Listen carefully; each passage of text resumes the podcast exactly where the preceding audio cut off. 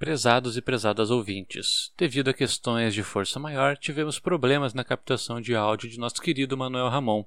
Agradecemos a compreensão e a audiência de todos. Tenham um bom episódio.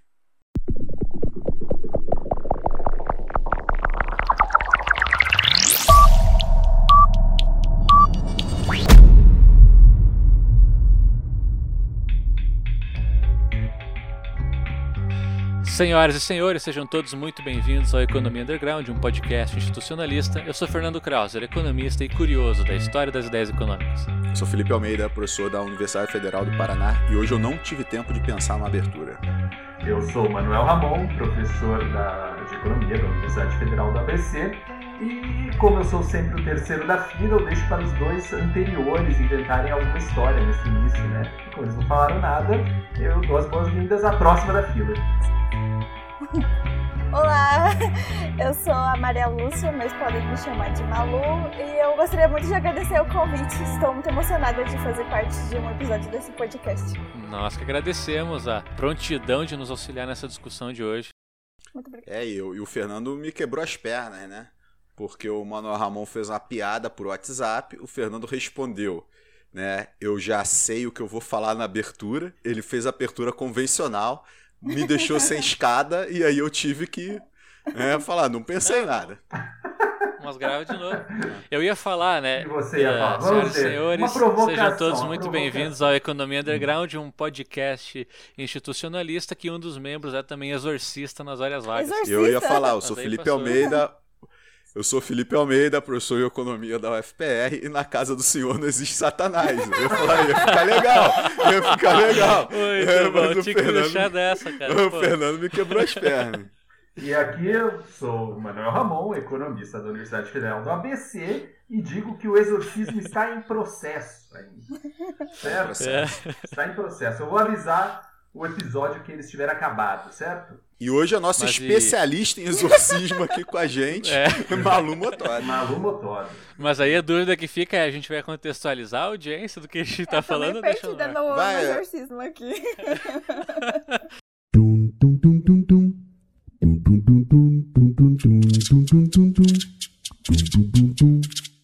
Queria só é, deixar o nosso agradecimento à Malu, né? Porque teve aqueles retrospectivas do como é que é o nome? Spotify. E nós Ah, somos, pelo menos para Malu, não sei se é o primeiro ou o segundo podcast mais ouvido do ano. É o Certo? segundo. Olha É só. o segundo. É o segundo. Ótimo, E- ótimo. E isso Em aconteceu. 21 seremos primeiro. Exatamente. Ex- É. Exato. É. exato. Ve- Veja, nós não estamos, não fizemos esse podcast 2020 inteiro. Então, ser o segundo, É.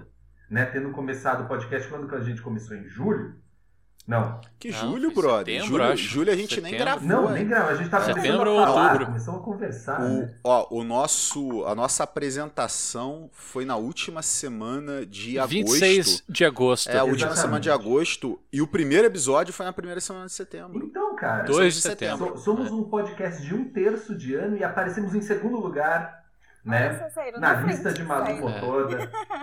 É sensacional. Obrigado, Malu. Obrigado. E obrigado ao pessoal que compartilhou aí no Instagram, né? Que tá Verdade. o Economia Underground. É, é, dentre os podcasts mais escutados desse pessoal, pô, foi super legal. Obrigado. E não bacana, foi pouca gente, hein? Não foi pouca gente. Não, é. não queria me gabar, mas não foi pouca gente. E motiva muita gente, né? Porque ah, a gente tem um pouco de dificuldade de- em saber quem são as pessoas que nos ouvem, se elas de fato estão gostando ou não, mas quando a gente vê que a gente tá ali no top 5, isso dá uma certa lavada de alma no que a gente tá fazendo aqui. É, A gente tá no top 5 do John Hogan lá, você viu? Ele compartilhou. É, eu vi, aham.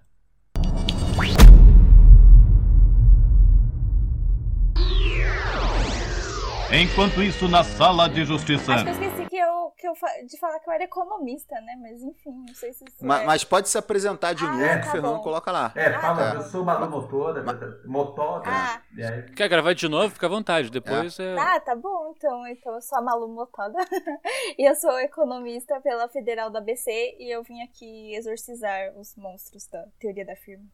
maravilha. É, Ah, sensacional. Muito bom, muito bom. Sensacional. Ma- Malu vem É isso que a gente quer. É isso que. A nossa É. exorcista. Sangue Show de bola.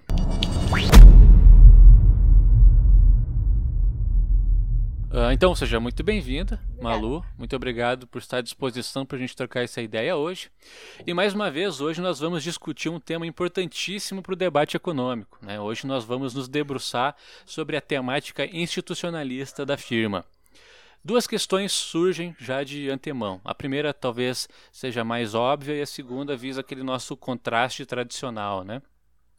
A primeira questão, então, é como que a teoria institucionalista uh, vai auxiliar a compreensão dos processos que envolvem a produção de bens e a gestão dos negócios. Essa questão, apesar de parecer óbvia ao tema, ela vai ser importante de ser frisada, porque a gente já comentou a lógica de compreensão do sistema econômico como um sistema de provisionamento. E a segunda questão de que modo essa perspectiva institucionalista vai se distinguir daquilo que é o tradicional na teoria da firma. Bom, com base nas nossas discussões anteriores, a gente pode antecipar que a perspectiva institucionalista da firma vai estar consideravelmente diferente daquilo uh, que se ensina tradicionalmente nos cursos de economia. Tanto em termos semânticos, porque não estaremos preocupados com questões de equilíbrio ou de análise de variáveis em termos marginais, quanto em termos práticos, pois é um construto teórico completamente diferente em termos de interesse e objetivo. Né? A gente vai ver que importantes ideias associadas a essa temática já foram tangenciadas anteriormente, como, por exemplo, o poder de barganha, o controle de fatores de produção, as estratégias de marketing e venda, a criação e apropriação de hábitos, a sabotagem, a concentração de mercado e os recorrentemente mencionados interesses escusos. Dada a complexidade do tópico, contamos com a ajuda da nossa querida amiga Maria Lúcia Motoda, ou só Malu para os íntimos. Então seja muito bem-vinda, Malu, e obrigado pela disponibilidade mais uma vez. Muito obrigada pelo convite. É um prazer estar aqui nesse podcast muito famoso no Spotify, né, agora. e, bom, acho que para acho que para entender um pouco da teoria da firma institucionalista, digamos assim, eu acho que faz muito sentido a gente fazer uma retrospectiva de todas, ou pelo menos das principais, né, teorias que, que existem, né? E Sem dúvida. Começando pela teoria neoclássica, que é a mais tradicional, que é o que a gente vê nos, nos cursos de microeconomia, e que foi a que me fez chegar na, na economia institucional, para ser bem sincera, é, Uhum. A, a neoclássica, ela entende que a firma ela vai basicamente minimizar custo, maximizar lucro, e é isso, né? A, a teoria neoclássica, ela não se importa em entender o que a- se passa dentro da, da firma, né? Então, tanto que chamam de caixa preta, a gente não sabe o que Uhum. existe no A interior. firma é uma calculadora, né? É, exato. Ela maximiza o, Uhum. o lucro e minimiza custo e acabou por aí, né? Na, na, na concepção neoclássica. E fora que ela tá incluída num contexto de concorrência perfeita, os agentes são racionais, então o empresário ele sabe tudo o que tá acontecendo, ele sabe o que, que ele tá fazendo, Uhum. quais são as decisões dos outros.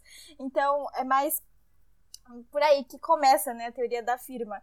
E na época que ela foi criada, eu acho que ela até fazia sentido, né, assim, porque a firma era uma coisa pequena e os, os, os empresários eles tinham um certo controle do que estava acontecendo, mas, mas se levar em, em consideração a evolução da economia, a evolução da sociedade, a gente já vai ver que não funciona tão bem assim foi o que me fez começar a questionar, né, a teoria em si, porque quando eu tava lá na- nas aulas de microeconomia, eu ouvia o professor falando e eu ficava tipo, mas isso não faz o menor sentido, né? Óbvio que a teoria neoclássica eu acho que ela é bem, bem fechadinha, é um modelo matemático, né, basicamente, mas então faz sentido quando você olha só isso, mas depois se você for levar pra fora e tentar expandir questionamentos, eu acho que você perde muita coisa, né? E foi aí que eu comecei a procurar outras teorias que eu, eu achasse que explicassem melhor o que, que é a firma, o que, que ela faz e, e assim por diante. E que teorias você esbarrou, Malu, quando você estava procurando? Ah, quando eu comecei a procurar, na verdade, foi aí que eu, eu comecei a procurar as linhas de pesquisa dos professores, né?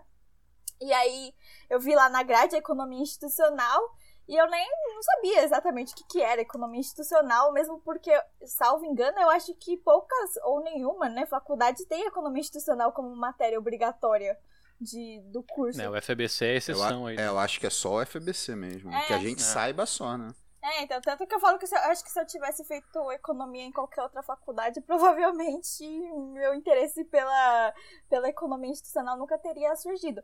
E aí, então, eu comecei a, a, a pesquisar e aí foi que encontrei Manuel Ramon e aí a gente começou a fazer o projeto de iniciação científica junto, né? E aí, a partir. Meus sentimentos.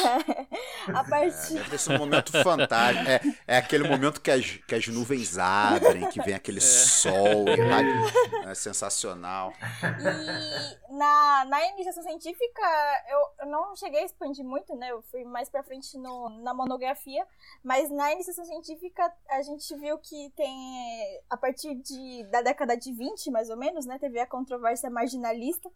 E as pessoas, os, pensadores econômicos começaram a questionar a teoria neoclássica, né? Falaram que já não, não estava mais é, explicando totalmente o papel da firma, o porquê que ela é, existia, o que, que ela fazia de fato, né?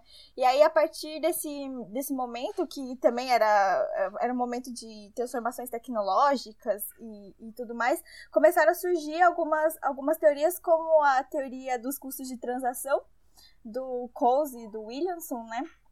E a, uhum. e a teoria também da Penrose, que é do, baseada em recursos.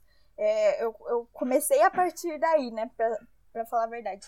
E a teoria dos custos de transação, ela é uma teoria que fala que a firma, ela basicamente existe para reduzir custos de transação. Então, apesar dela ser diferente, né, porque ela fala que os agentes não são racionais, nem nada do tipo, e ela está enquadrada dentro da nova economia institucional, ela ainda está muito focada nessa parte de custos, né, de redução de custos. Então, não podemos dizer que ela é uau, é muito diferente. E depois tem a teoria da Penrose, né, e ela fala que a, a firma ela é local de atuação do empresário inovador, né? Então é, é um lugar onde o empresário vai fazer a mágica e as coisas vão mudar. Mas eu acho que a teoria da Penrose é a que mais começa a, modificar a mesma forma de se encarar a firma, né? Porque é, ela começa a trazer para a teoria que a firma tem habilidades, tem conhecimentos que vão ser incorporadas à rotina, né? Então pesquisa e inovação marketing, o, então digamos que o interior da firma começa a, a, a ser mais entendido, começa a, a ser mais exposto dentro das, das teorias. E aí depois eu acabei chegando no, na teoria evolucionária da firma, né? Do, do Bart Nussbaum e do Nelson Winter. E essa, essa uhum. teoria é polêmica, né? Deu, deu bafafá na, no dia da banca da monografia. Deu bafafá, deu bafafá. deu, deu, Nelson Nos conte, nos conte. Qual, qual, qual, foi o epicentro do bafafá, Malu? O epicentro do bafafá foi que eu, eu tava comentando, né? Eu expliquei um pouco da, da teoria, falei que ela, essa teoria ela unia elementos da, da biologia evolucionária e elementos da economia. Então, segundo os economistas que seguem essa, essa forma de raciocínio, a firma é como se fosse um agente biológico que possui os seus genes que podem ser. É, digamos, eles podem ser compartilhados é, dentro da, da economia. E esses genes são as rotinas. É, é, bem parecida com a, com a teoria da Penrose, só que eles adicionam é, um caráter biológico. E aí o bafafá surgiu porque eu falei que ela não, ainda não podia ser considerada muito próxima da institucionalista, né? Porque ela estava basicamente pautada no darwinismo social. A, a, melhor firma sobrevive. Então, a firma que tem as melhores uhum. rotinas, a firma que consegue fazer a, os melhores processos, a firma que consegue maximizar lucro, né, entre aspas, vai ser a firma que vai sobreviver. E eu, na minha visão, pelo menos, é, se você for transpor para a ótica institucionalista, isso não tem nada a ver, porque o Veblen e outros né, institucionalistas vão falar que a, a firma ela consegue manipular toda, toda a situação. Ela não vai ser um agente passivo uhum. que vai ser selecionado pelo mercado.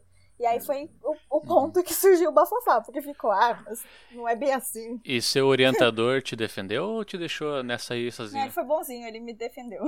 Foi? Não, eu, eu, quando eu falei, olha, vou chamar uma. Você tá falando mal dos neoschumpeterianos, vou chamar uma, uma neoschumpeteriana para sua banca.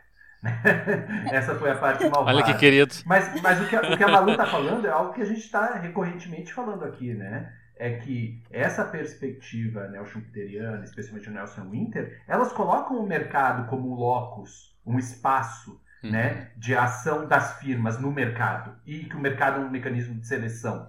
E o Veblen, né, e o institucionalismo, que, que aí a Magno pa- é, ela passa a, a pensar essa teoria da firma institucionalista, isso não, não é, não há essa ênfase nesse processo de mercado.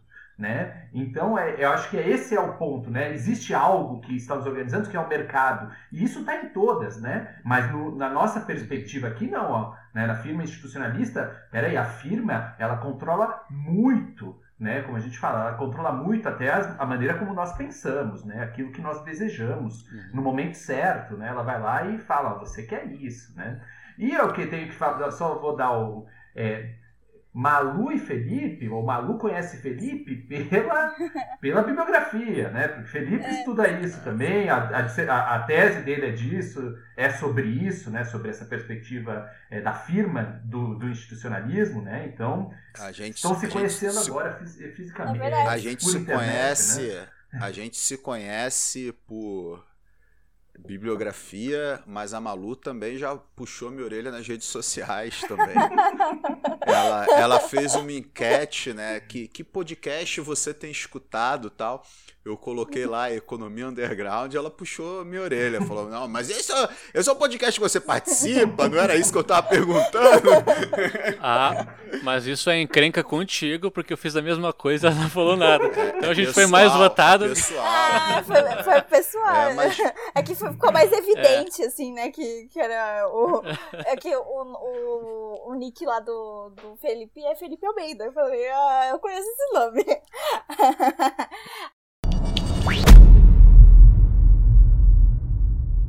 É, mas, Malu, não sei se te serve de consolo ou não, mas no, no bafafá da sua defesa de monografia, né, quando você apresentou a questão, eu concordei totalmente né, com o que você é, destacou. Né, e eu acho que, assim, é, a riqueza da análise econômica são essas di- di- diferentes formas de se encarar né, Uhum.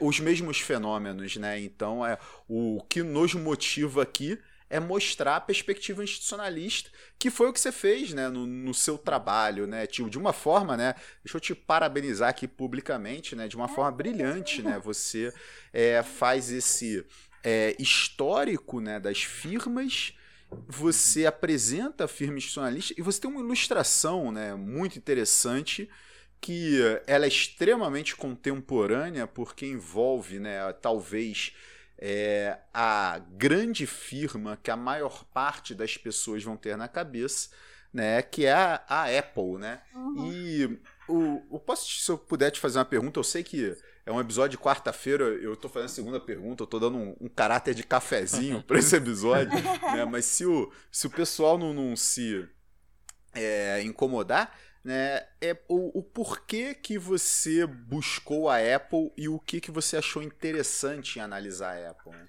É, a ideia, quando eu tava fazendo o trabalho, era pegar uma parte teórica, né? Então, o primeiro capítulo ele foi toda essa revisão, né, das, das teorias e também para falar sobre a teoria institucionalista.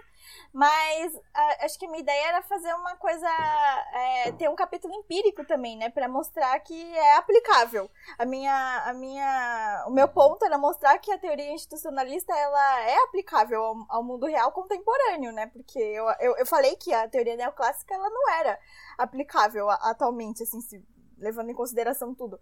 E eu, eu queria embasar direito. E aí eu fiquei conversando com o Manuel Ramon, né? A gente tentou chegar no- numa firma que pudesse ilustrar bem os pontos que a gente queria mostrar. Então, consumo conspícuo, é, essa parte de sabotagem. E além de ser um, um bom exemplo, né? A gente achou que era uma. que a gente ia conseguir achar bastante literatura.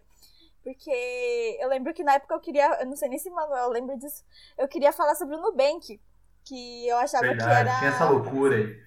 Tinha, é, fui, eu, eu tava expandindo demais, né, os, os horizontes. Aí ele falou assim, ah, acho que no que você vai ter uma dificuldade aí de, de fazer a, a junção entre a teoria e a prática, principalmente por não ter muita literatura pra ajudar, né, nesse É. embasamento. Empresa nova, né? É. Exato.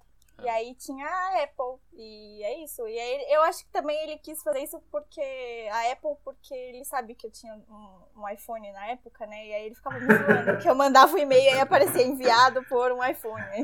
Mas você deixou de usar o iPhone por causa do Manuel Ramon? Não, não deixei de usar. Eu ainda, eu ainda uso ele. Mas às vezes eu olho pro telefone e eu fico tipo, será que estou sendo manipulada pela, pelas firmas? O quanto, Não, o quanto eu é. possuo o iPhone e o quanto o iPhone me possui. Me possui. Né? Essa, essa é, a, é a questão, né? Ô, Malu, a gente tem um elemento em comum muito forte, né? Eu também precisei escrever um capítulo empírico para minha tese para ilustrar esse ponto, assim, né? Uhum. Tipo de como que a firma manipula né, a tomada de decisão do consumidor tal. Mas eu me, me peguei nos iogurtes funcionais, né? Eu fui para um, pra um É, bem sim. né, muito mais simples de, de confeccionar do que, do que o seu, né? E que eu achei assim, como que eu fui construindo, né, a, a, a- a questão da influência, né? Tinha um fato que quando eu comecei a pesquisar me chamou muita atenção, né, que você precisava de duas coisas para popularizar o iogurte funcional, né? Você primeiro precisava né, que o, o mercado consumidor já tivesse tido contato com o Yakult, com o iogurte fermentado, né? Uhum.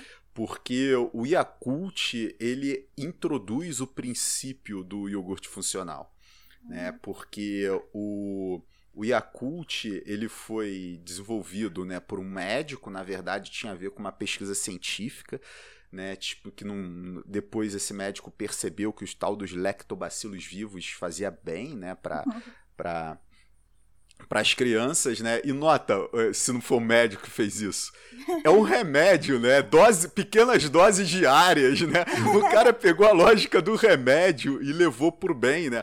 O hábito de É o pensamento equivalente da dele- água benta que o Manuel Ramon tá usando pra exorcizar esses últimos Cara, dias. eu, olha, eu vou te falar. Quando a gente começou a gravar, eu fiquei com medo de virar um episódio sobre exorcismo.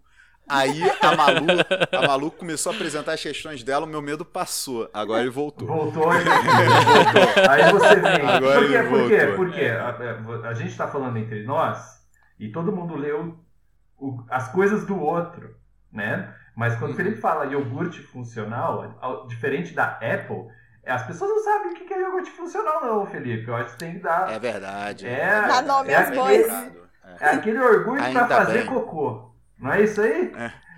É, o É, reloginho. É, o É a reloginho. funcionalidade, é a funcionalidade mais comum. Inc- Inclusive, Ramon, você tem tomado muito desse iogurte ultimamente? ou não? Não! É, esse episódio tá tomando um perfil. Tá escatológico, tá ficando escatológico. Mas agora você vai me explicar se eu devo ou não devo tomar para regularizar. Essa é a questão. É. Deve ou não Então, deve eu- tomar? O iogurte, o, o alimento funcional, no sentido geral, é o alimento que te oferece alguma coisa para além das propriedades nutricionais convencionais, né?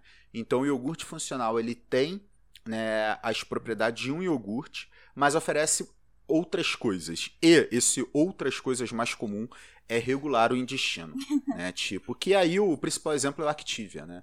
Mas hoje você também tem né, associados à questão de se baixar colesterol, né, outras questões assim, e se você deve tomar ou não. Né? Isso. O que eu posso te responder é o seguinte: não existe comprovação científica de que de fato funciona. né? Não existe. No entanto, é, é, é muito presente na nossa mente né, que esse iogurte funciona. E É. você deve tomar as doses diárias. Por isso que o lance do Yakult é importante. né? Porque, cara, imagina isso, para empresário é do cacete. O cara tem que consumir o Sim. meu produto todo dia. É. Né? Pra- Inclusive, eles cobram a mais por isso. Pra, ele- cobram? é, cobra mais, claro, É. para ele funcionar, né? Todo dia para ele funcionar. Então, se o cara falha um dia e ele não funciona, que é cientificamente você não provou cientificamente que funciona, a culpa ainda é sua, tu esqueceu de tomar. Exatamente, É. exatamente. Então é. E, e aí você começou a criar esse conceito na mente do consumidor através daquele desafio Activia, né? Você teve isso. Né, tipo, isso foi apresentado, era uma propaganda violentíssima, né? Era, olha, você, se você tomar isso aqui todo dia durante duas semanas, né, você é, ou o seu intestino vai funci- funcionar adequadamente, ou a gente te devolve o seu dinheiro. Eu sempre me perguntei como se prova isso? exatamente. Como se prova? né? Tira uma Tipo, foto, né? fotos. Tira uma foto. Fotos. É, então, cara, mas foi assim uma coisa, né, muito, né, de uma forma muito enfática. Você tinha uma cientificidade muito grande por detrás, né? Uhum. Você chegava com dados científicos e tudo. né? Pessoas de jaleco. Pessoas- Pessoas É, de jaleco. Pessoas de né? jaleco. Você bota o jaleco em qualquer um, muda tudo. Muda, muda. tudo. Vira um cientista, né? Vira um Com cientista. certeza, com certeza. É. Eu confio muito E- mais no Dr. Brown do primeiro De Volta para o Futuro do que aquele do terceiro, que é cowboy. Aquele muito mais. Mas o terceiro fez o quê? Um trem voar. Fez o Um trem. trem voar. Vo- Voar não, o trem ir pro passado ali, pro futuro, né? E o outro fez apenas um carrinho DeLorean. E aí que está, né? O O jaleco não prova a capacidade do cientista, certo? É verdade. É, Eu- mas faz um DeLorean voar. Mas eu tenho outra hipótese, Hum. eu tenho outra hipótese. O, tu- você confia mais no Dr. Brown do primeiro filme, porque o primeiro filme é melhor. É, vamos deixar isso De pra lá. Essa é uma polêmica que nós É. temos aqui no podcast, né? Mas sabe qual é o ponto, cara? É, assim, a, a ênfase né, nessas informações, né? em- e, e nessa apresentação do produto era tão forte, mas tão forte, cara, que a Anvisa proibiu a propaganda do Uhum. Activia, né? Tinha o trademark, né? o... Oi? Tinha o trade. Eu lembro que eu li o seu o artigo que você falava. E aí você contava que tinha o trademark, que era o Dan Regulares, né? E aí também é- dava todo, Exatamente. todo o caráter É, o- é, científico Quando da se coisa. foi patentear o probiótico, se colocou Dan regulares, né? Dan Regulares. É, regulares vem do, do que tá querendo se prover, mas o Dan vem de Danone, né? Então você, você deu uma simbologia explícita pro negócio, né? Tipo, então, se eu- ou, ou os concorrentes não iriam utilizar, né? Ou iriam utilizar é, o fazer menção a Danone, né? E a Anvisa, a Anvisa proibiu a pro- propaganda, justamente pautado no seguinte: olha, a propaganda está sugerindo que o Activa é a solução pro, é, pro intestino não estar funcionando corretamente. E às vezes isso é um importante sintoma de doenças graves, né? Você não pode sugerir isso, né? Então, de fato, você tem toda uma atmosfera sendo construída no entorno desse produto. E, e você chegou a fazer isso em relação à Apple lá, Ma- Malu? Como é que você explorou essa questão da Apple enquanto né, o- uma atuação de uma empresa sob a perspectiva institucional? É, como a perspectiva institucional leva muito em consideração fatores sociais, fatores históricos, culturais, eu acho que isso é, o- é o que faz mais a diferença, né? É o que to- torna a, a teoria mais completa. E no, sim- no caso da Apple, o que eu fiz foi dar. Eu, eu dei uma olhada no histórico né, da criação da, da empresa, então eu fui desde a época que foi criada até mais ou menos 2012. E hum, lá eu vi que o que a- o, o, o grande ponto da Apple é que desde o princípio ela se estabelecia como uma marca salvadora, era uma marca diferenciada, era a marca que ia mudar o mundo. Então, é- é- ela era diferente de qualquer outra empresa. Então, por exemplo, a- as propagandas, pelo menos no início, elas eram muito diferentes do que propaganda de qualquer outra coisa. Então, na época que eles ainda eram a Apple Computer, né, que eles faziam computador e só computador, eles lançaram aquela propaganda em 1984. Não sei se vocês já chegaram a, a ver ela. Vamos E- botar, vamos colocar a- a- essa propaganda nos créditos ali para o pessoal Estará na descrição. E, e nessa propaganda eh, falam que é muito interessante, assim, é, é- é a primeira vez, assim, basicamente, que foi feita uma propaganda para anunciar um produto em que você não mostra o produto. Você fala sobre a, a, a, firma, né? Então eles falam que 1984 não vai ser como 1984 porque eles iam lançar o computador novo deles, que era o Macintosh. Então a, a propaganda era basicamente uma, uma referência ao livro do George Orwell, né? Então era todo mundo lá igualzinho, seguindo o grande irmão e e aí aparece uma pessoa correndo e quebra a, a TV que está transmitindo a mensagem. Essa pessoa representa a Apple, né? Porque é uma empresa diferente, a empresa que vai salvar tudo. E também tem outras propagandas, né? Tem aquela Pense Diferente, que é, era o slogan deles por um tempo. Então eles mostravam figuras famosas de, de, vários, de várias áreas, né? Então, sei lá, desde o do Gandhi até o John Lennon. Então, eles falavam, ah, pense diferente, seja como essas pessoas, seja como a Apple. Então, o que eu fiz, né, o que, que eu, eu acabei percebendo em relação a essa empresa é que eles criaram um storytelling deles, né? Eles criaram uma narrativa que fizesse com que a Apple se posicionasse de uma forma diferente. Então, eles não eram como uma IBM, né, da época, eles não eram como... É, a, a, Microsoft, então eles eram uma firma diferente. E isso acabou fazendo com que eles ganhassem uma força cultural, né? Eles acabaram se transformando, mais do que um fornecedor de produtos, era uma força cultural dentro da sociedade. É. Não, e eles convenceram tanta gente disso, convenceram até o governo dos Estados Unidos colocou milhões e milhões de dólares na Apple, né? Eles tiveram um aporte fortíssimo do governo, tá naquele livro, né, do, do é Estado empresa. Como é que foi traduzido, cara? Eu tenho, ah, eu tenho em inglês, da Mascato, é. Ah, eu tenho em inglês que é The, The Entrepreneurial State. É, é. Eu acho que foi traduzido como o Estado, Estado empreendedor. empreendedor. Estado empreendedor. É, eu, eu acho que foi isso. Né, tipo, que ela vai falar, olha, a Apple, ela é uma empresa vendedora, é, vencedora, se tornou uma empresa gigantesca, né, mas isso não está associado ao acaso, né, ou uma, somente a uma grande competência da Apple. Né? O uhum. governo americano apostou na Apple, investiu na Apple, colocou muita grana lá. Né? Isso Exatamente. é um elemento fundamental. Isso, isso é legal, né, que Perfeito. vocês estão falando. Né? Os dois exemplos é, é, são fundamentais, né? são exemplos dessa análise. Eu acho muito bom. Ter, ter essas duas pessoas aqui eu acho sensacional. Porque elas estão dando os, os exemplos práticos né, de como entender a firma a partir de um olhar vebleniano e, e estamos fazendo isso na prática, né? É, um olhar institucionalista para além de um vebleniano, um olhar institucionalista. E eu sempre fico pensando, né? Porque é isso, a gente está falando nos episódios atrás, olha, a firma controla a sua própria demanda, né? Controla aquilo que ela está é, tá, tá, tá vendendo, para quem ela vai vender, ou seja, ela controla o próprio cliente dela de alguma maneira. Aí o Felipe está dizendo, olha, é, tem uma firma aí de iogurtes, a Danone, que ela pegou uma coisa que é uma, um alimento para crianças, que era reconhecido assim, estou usando como, como, como, como é apresentado, né? é um alimento para crianças, era pensado o iogurte como alimento para crianças, e esse mesmo alimento se faz uma construção institucional em cima dele para ele ser interpretado como algo que é, resolve problemas de saúde, né? E isso tem alguma, não tem nenhuma, vamos dizer, valor instrumental envolvido. Né? Ele não há comprovação científica. Então, instrumentalmente, ele não faz isso, né? Até que se prove o contrário. Ele não se provou o contrário ainda, né?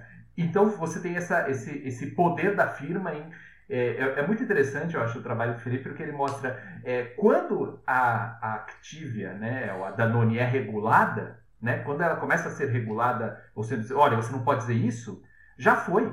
Porque a, a regulação veio depois que aconteceu o processo. Já temos todos nós na cabeça a ideia de que existem iogurtes que ajudam na nossa saúde, né? Isso já foi, já, já perdemos. Já, o cliente já foi, já foi conquistado, já foi levado e já já está lá no, na precificação dos ativos dessa empresa, está até esse negócio, né? Eu acho. E a, a, a, a, a Malu faz exatamente uma coisa parecida né, para pensar a Apple. Né? E que um, se a gente for pensar na Apple, é, ela não é muita coisa em termos físicos. Né? Ativos físicos, ela não tem fábrica, né? ela não monta o que ela faz, Né? Ela é o que? É uma empresa que faz projeto e isso que a Malu está falando aí, marketing. Né? É uma empresa de projeto e marketing. Por isso você compra lá, tá design em, sei onde, nos Estados Unidos, ou Califórnia, não sei o que está escrito né, atrás.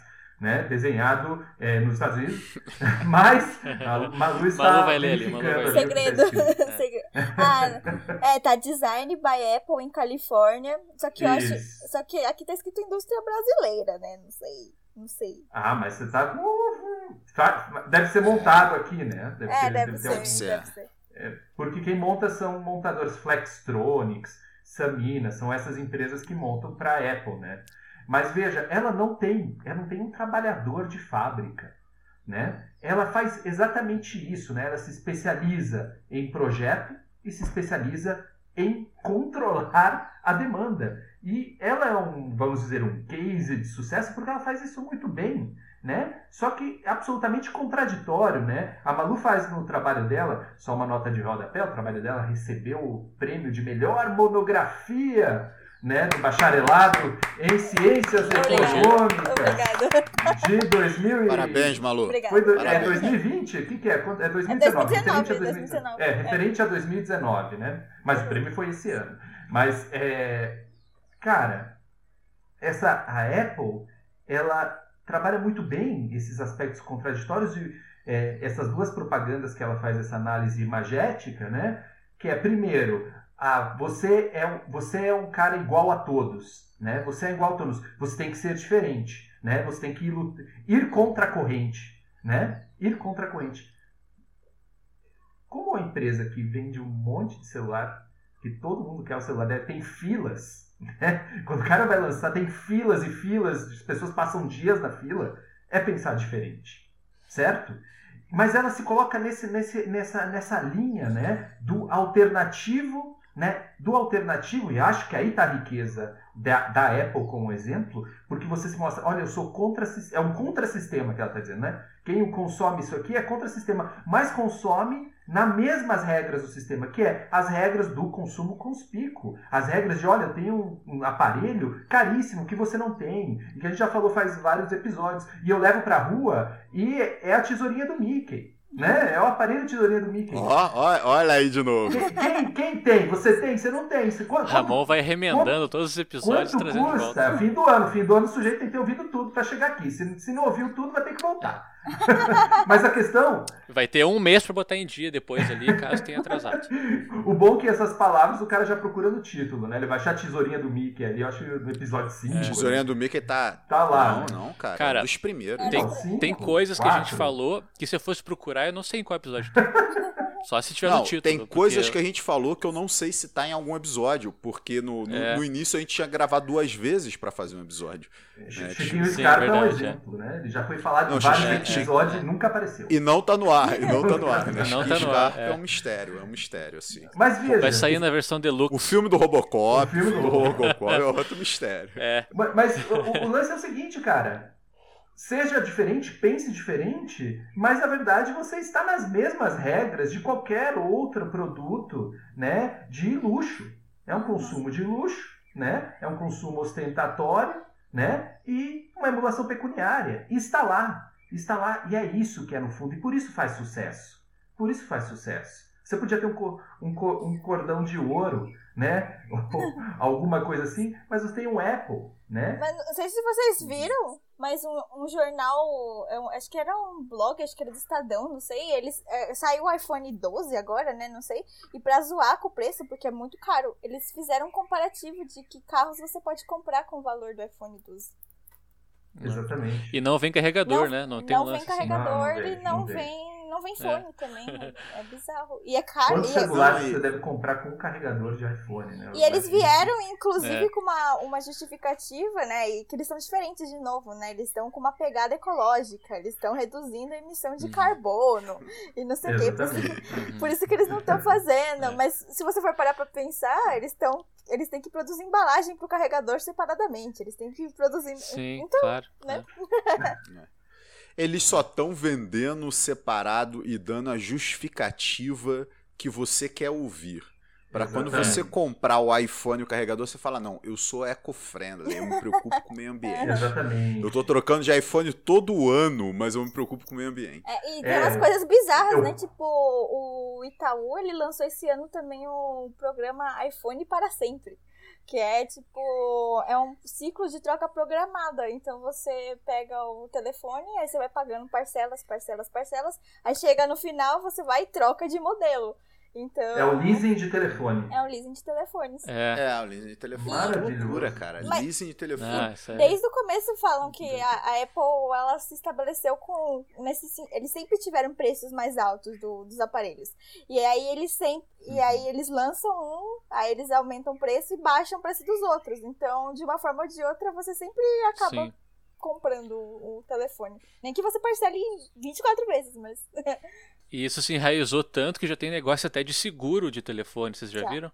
Eu Pra já caso eu de já roubo, falar. ou se ele quebra, enfim, se tem, o teu celular tá segurado. Tá segurado. Sensacional. É, virou, virou de fato, né, um bem, né, tipo, custoso, né, tipo, virou, no- custoso não é o termo, cara, mas virou, virou um, um ativo precioso para as pessoas. Sim, sim. Que A gente vale tá voltando a pena, pro tempo que tem que declarar o celular no imposto de renda. é, que vale a pena você fazer um seguro, né, cara? Exatamente. Que É. vale a pena você fazer o seguro, Vale. que é de fato. Você faz seguro de quê? É de automóvel, né?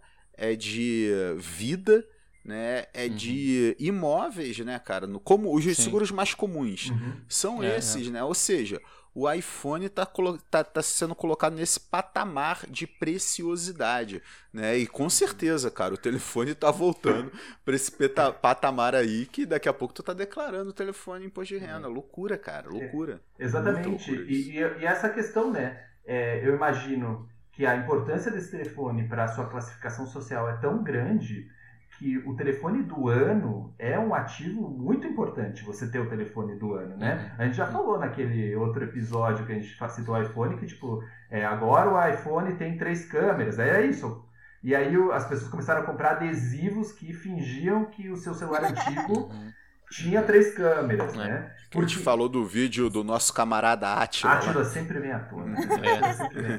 Sempre, sempre. Mas é isso, porque o objetivo é você estar sempre atualizado, né? Nessa, nessa Uhum. classificação que é dinâmica, que é constante, que é, vamos dizer, angustiante. E aí tra- essa própria classificação se torna um produto, né? Que é o que sim. o Itaú está te vendendo, né? O Itaú está te vendendo isso. Olha, vou te, você vai estar bem classificado todo ano, pagando tanto por mês. Então, resumindo esse ponto do Manuel e trazendo à tona né, esse hábito que se criou em, em torno do preciosismo de ter um, um- um telefone celular do ano, a gente está basicamente aqui frisando mais uma vez que a empresa ela não vai ser ah, só, só mais um, um, um átomo ah, na, na entidade de mercado, né, sofrendo influência de todos e de todos. Pelo contrário, ela vai estar influenciando a sua própria demanda através dessas perspectivas de marketing, enfim, e consequentemente não vai estar à mercê dela, né? Ou seja, a boa empresa, a empresa que é um case, ela não se rende ao mercado. Não se rende ao mercado. E é o que o exemplo que o Felipe falou, não só isso, mas também ela faz contratos com o Estado, né? Que é não se render Exato, ao é. mercado também.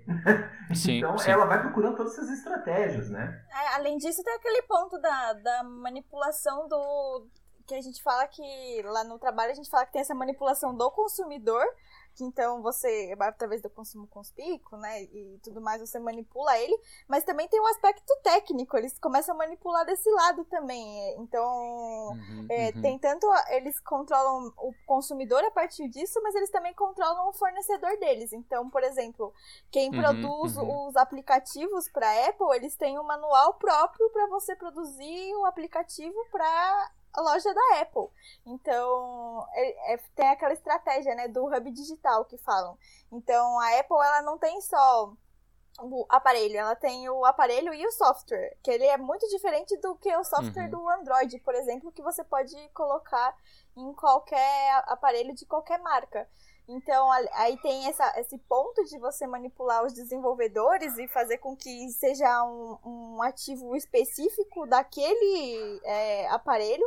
E também tem, a- a- aí a partir disso, você acaba controlando o consumidor também, né? Então, por exemplo, ah, eu joguei minhas fotos na nuvem da Apple vai ficar na nuvem da Apple para sempre. Se eu mudar para um telefone da Android, eu perdi tudo, eu não consigo baixar de volta Uhum. essas fotos. Cria Você dependência. fica né? dependente. Exatamente. Exatamente. E hum, as músicas, as fotos, é tudo, é tudo muito bem pensado, se você for ver. E a- além disso, eles têm outras questões que são minúcias, assim, mas a- o Instagram, por exemplo, ele era um aplicativo próprio da Apple, né? Não próprio, mas ele era apenas pra Apple esse aplicativo, depois que acabou expandindo. E até pouco tempo atrás, eu não sei se era até esse ano, é, para você subir foto em alta definição, você tinha que estar subindo de um, de um aparelho da Apple. Se fosse de qualquer outro, a foto ia ficar toda Hum. zoada, pixelada. Enfim, então Uhum. é, tem esse aspecto técnico, né? Que, que a gente acaba chamando de ativo intangível, né? Que são a Exatamente. propriedade intelectual e, e tudo mais, porque eles fizeram uma guerra de patente muito forte, principalmente na época do lançamento do, do primeiro iPhone. É, você coloca bem no seu trabalho que o Steve Jobs ele, ele coloca o aspecto de controlar patentes como central da Apple, né? Uhum. Esse controle das patentes. E, o- e isso é uma questão que eu estava lendo na, na que, que era Bloomberg outro dia, né? Que é isso. Se você não pode baixar um, um- um programa num, num iPhone que não seja através da loja da Apple, né? Então ela Uhum. obriga o desenvolvedor a 15% né, que ele tem que, se você quiser acessar as coisas desse desenvolvedor, você tem que pagar 15% para a Apple.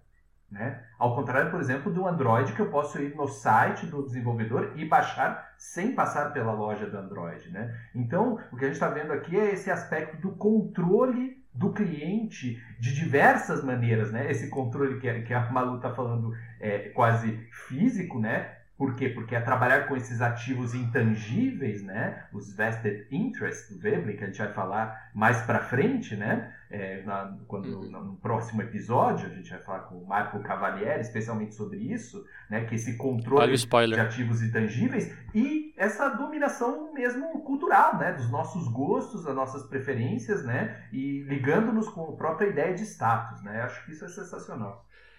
Não, eu tenho certeza que tem aquela nossa ouvinte, aquele nosso ouvinte que tá ouvindo assim e tá pensando: ah, mas os produtos da Apple são bons mesmo, né?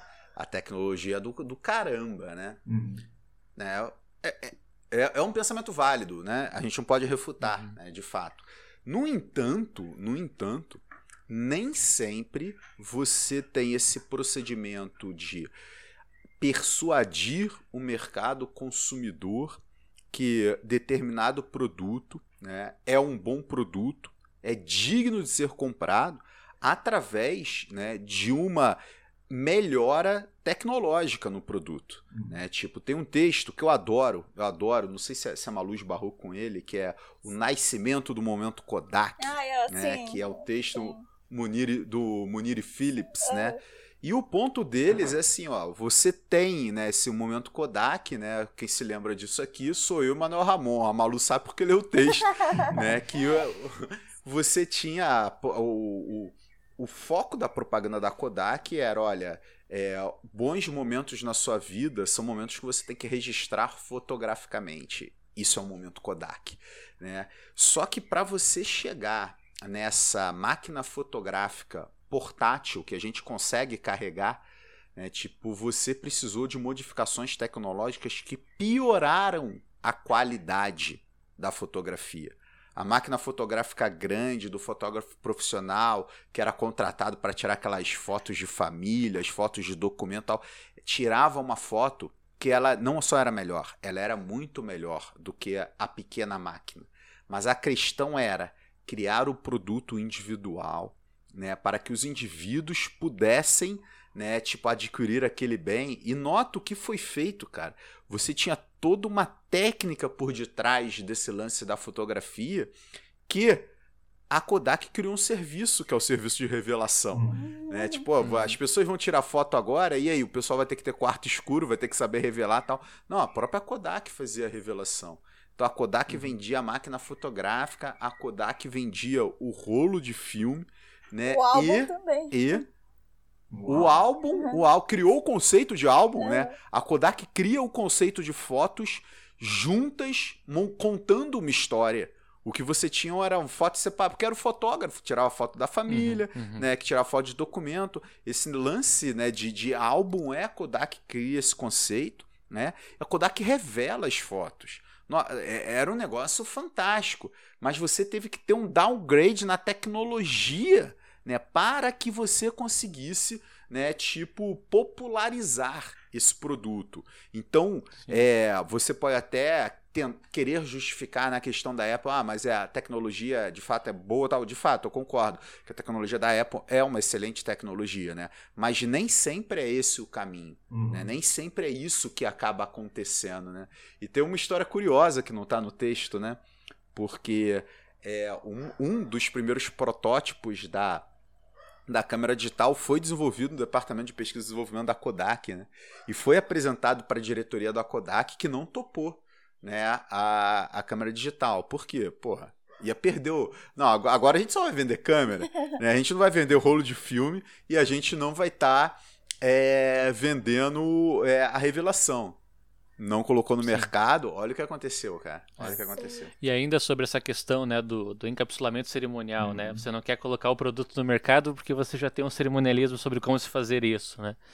Ah, eu lembro que no momento do falecimento do Steve Jobs, o mercado teve essa preocupação, né? Bom, será que agora as inovações da Apple ah, vão cessar também? Vão ter dificuldade nesse sentido? E, e se rolou uma conversa, né? Obviamente, não sei até que ponto isso é conversa para acionista ou se de fato é factível, mas que teriam patentes em desenvolvimento para os próximos, sei lá, 10, 15 anos ah, da Apple, né? Obviamente, se a gente pensar nessa questão da dicotomia, né, cerimonialismo e instrumentalismo, a gente pode pensar também que é uma questão de estratégia da empresa não disponibilizar todas as tecnologias num único momento, É, a sabotagem, mas sim né? diluir ao longo do É tempo sabotagem. Exato. É sabotagem. Justamente para diluir isso ao longo do tempo e, consequentemente, você não está então no estado da arte daquilo que a tecnologia ou daquilo que o instrumentalismo te permitiria, né? É, só para esclarecer a nosso ouvinte, nosso ouvinte, quando a Malu fala sabotagem, é o conceito webleriano de sabotagem, Sim. né? Não é Perfeito. o senso comum de sabotagem. É a, a empresa tocando um negócio, né? E não, de fato, gerando o desenvolvimento Ele tecnológico. restringe, Exatamente. né, a, a produção e mesmo que isso signifique que vá trazer algum tipo de mal-estar pra, pra sociedade. Eu tô fazendo Uhum, aspas como se as pessoas estivessem vendo, né, as aspas.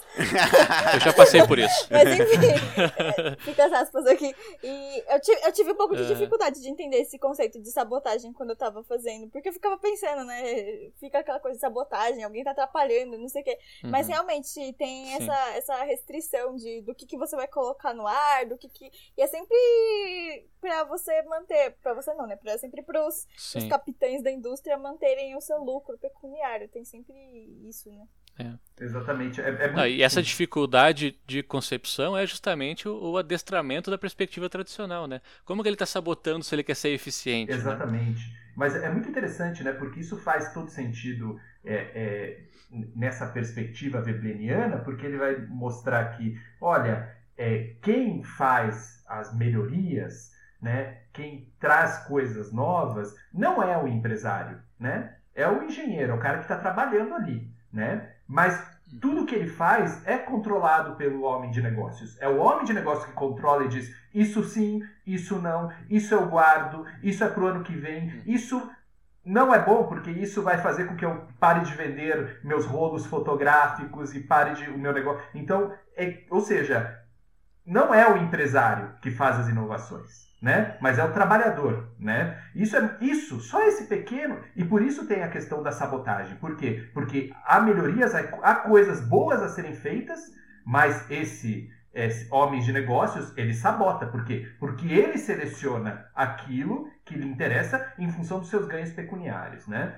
Isso, isso é importante deixar claro. E eu acho que é essa a questão do, do Steve Jobs, novamente, uma, uma questão, digamos, é, simbólica, né? Porque ele se coloca como o cara que está criando. Ele se coloca como o cara que está criando. Mas a grande corporação não é isso, né? Ele não é o, o, o, o Westinghouse, ele não é o. o, o, o, como é que é o nome do cara da, da GE? O, o Edison. Ele não é o Thomas Edison, né? Ele não é o Westinghouse. Ele não é aquele empresário inovador. Né? Ele é o quê? Ele é o chefe de uma, empre... de uma, de uma, de uma companhia, ou é, era o chefe de uma companhia, e que ele está ali controlando o tráfego né? dessas inovações. Está controlando em função do quê? Do seu ganho pecuniário. Né? Então, inovação para ele, que essa é a sacada que Felipe e Malu colocam, inovação para ele também é o quê? Ah, como faço para esse cara achar que comprando meu produto ele está na, na, na, na, na fronteira do que é, é, pensar diferente, né? Como o cara compra o produto e ele acha que está fazendo um bem para a saúde dele, que é quase uma, um, um, medicamento, né? Essa, é, isso também é, é a função desse cara. Isso é inovação para ele. Né? Então acho que por isso também essa abordagem ela vai muito além da neo porque a gente não está falando só de inovação tecnológica, né? uma mudança técnica no produto. Estão falando que essa inovação em termos institucionais, né? em termos de hábitos de pensamento, como eu consigo fazer com esse cara mude a forma dele de pensar para consumir? Né? Isso é uma coisa muito rica do institucionalismo, né? onde a firma não é mais essa figura inerte controlada por um mercado que está acima dela. Ela mesma constrói o cara, constrói subjetivamente o cara que, com, que compra, né? o cara que consome as coisas dela. Isso é muito sensacional, assim, no sentido de alargamento das perspectivas do economista que vai estudar a firma. Né? Fantástico. Perfeito. E o Steve Jobs ele ficou um tempo fora da Apple, né? No começo da, da da história da firma, mas ele, ele foi. Trouxeram ele de volta justamente porque ele era a pessoa que conseguia empurrar o marketing pra frente. Era ele que dava a cara pra Apple, era ele que. Uhum. Ele passou. Ele teve umas experiências, acho que foi na Pixar, se eu não me engano. Então foi lá que ele uhum. aprendeu essas, essas uhum. coisas de criar uhum. história. Então eu acho que isso também fez toda a diferença na história da, da Apple. É. Não basta o peixe ser bom, tem que saber vender, né? Exatamente, exatamente. E, e, e, te, e, tem uma coisa também importante, né, que a gente está esquecendo, né? É, quando a gente vai falar dessa corporação vebleniana, a gente está esquecendo que ela inclui o quê? A própria exploração. Né? Então a Apple é Sim. é muito para frente, é muito nova e é muito é, cria, está criando produtos na fronteira, mas ela vai produzir onde for mais barato, onde poder explorar mais o trabalhador, né? Onde ela puder, ou seja, quando a mais-valia dela será a maior possível, né? Então uhum o que tem de diferente, né? O que é de tão diferente Sim. dessa empresa? Ou seja, isso também está nessa lógica, né?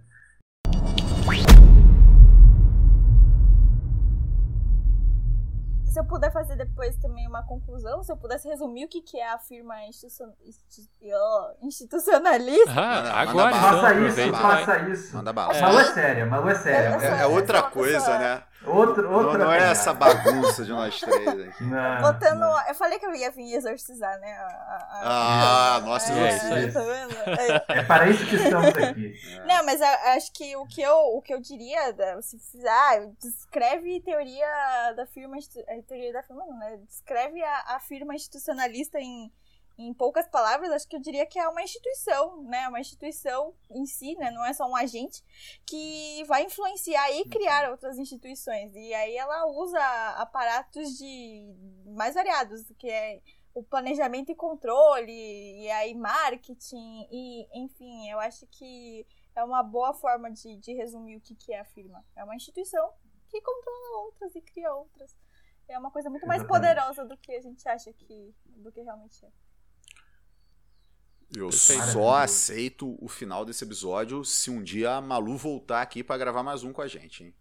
Ah, ah seria um prazer. Tem que, ser, tem, que ser, tem, que ser, tem, tem, que voltar, tem que voltar, Malu. Aí eu me apresento como mestranda, quem sabe, né? Se tudo der certo. Ó, ó, ó, aí, aí. Vai, vai. Já firmou o compromisso. Agora eu senti ah, a firmeza absurda na Malu. Agora o negócio Agora vai. é... é. Ficou então, sério. Então, em breve, episódios com a mestranda Malu, por favor. Olha só. Maravilha, maravilha. Agora virou promessa. Maravilha.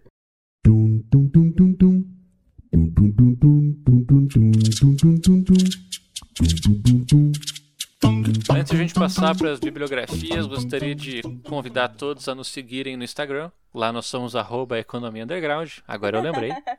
e também no Facebook, onde nós somos da página uh, Agora esqueci o Facebook.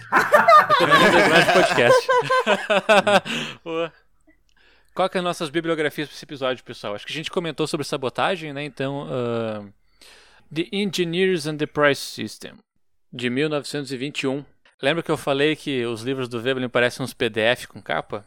Eu É o tenho caso aqui. esses. Não tem, não tem data. de- Olha o tamanho da letra aqui, ó, pra você ver. É facsímile, né? É, eu tenho Não. isso aí. Beleza, beleza.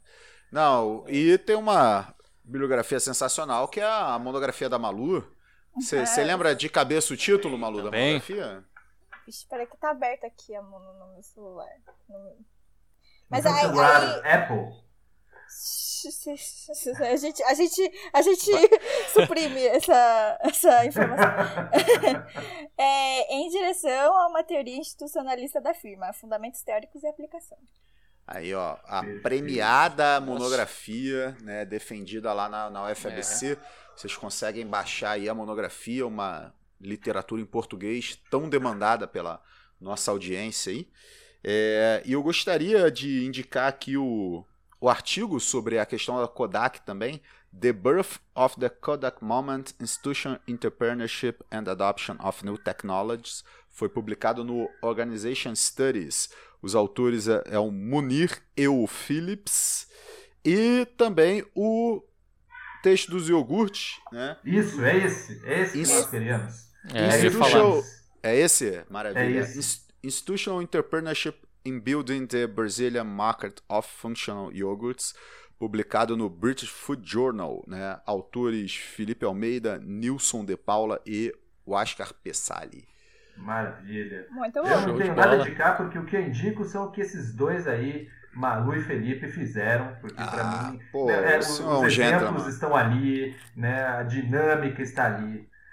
É Sim. isso. Muito bem apresentados e aplicados, né, em ambos. Ah, os senhores são muito gentis. E abraços. Tem um abraço, hein? Eu, tenho uma- eu, eu- vou, eu vou inaugurar um novo tipo de abraço aqui. Hum. Que eu vou mandar um abraço Mais um, já tem o abraço pra cachorro, tem Não, um não, não, ouvinte, não. agora O abraço pro cachorro é um abraço importante aqui, que é um abraço para a melhora né, dos bichinhos que não estão legais. Ah, entendi. Então a gente só manda abraço pra cachorro É, doente, É, então. desejando as esse é o melhoras, critério. isso, exato. Exatamente. Né, e eu queria mandar um abraço para, né, na verdade, é uma pessoa que é uma pessoa fictícia, na verdade, porque é um perfil no Instagram que eu vou mandar, vou mandar abraço pro pessoal do E- Economics. Ah, esse blog tipo, Ah, É, tipo, Muito bom. dá pra É seguir aí. Economics no. É, É seu? Opa!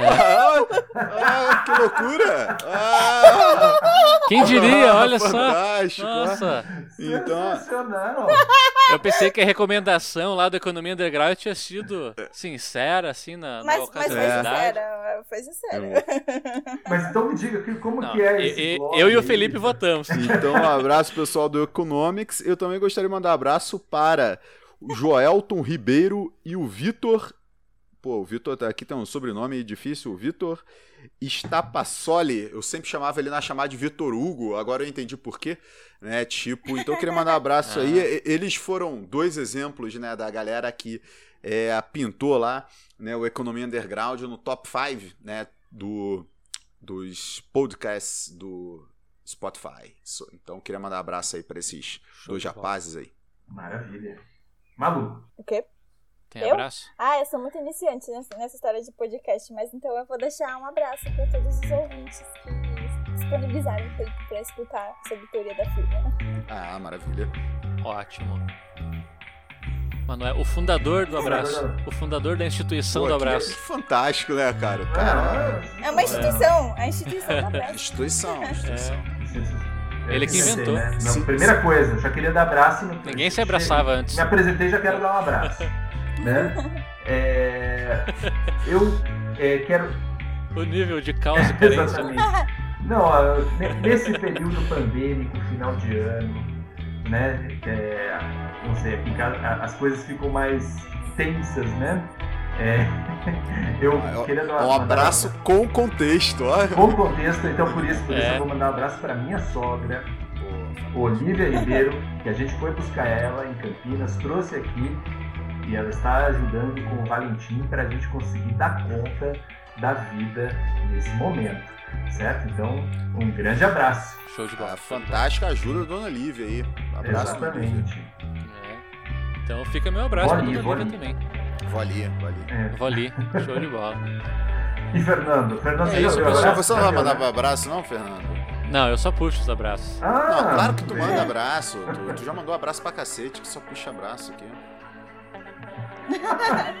O cara tá me xingando aqui. Não, no- não tô porra. te xingando, eu só Então tô eu vou mandar um abraço pro. Felipe pra ver se ele se Eu só acalma tô um pouco. constatando, cara. tu Porra, já já mandou você abraço viu. pra caramba aí, É. cara. Tchau pra todo mundo também. Até semana.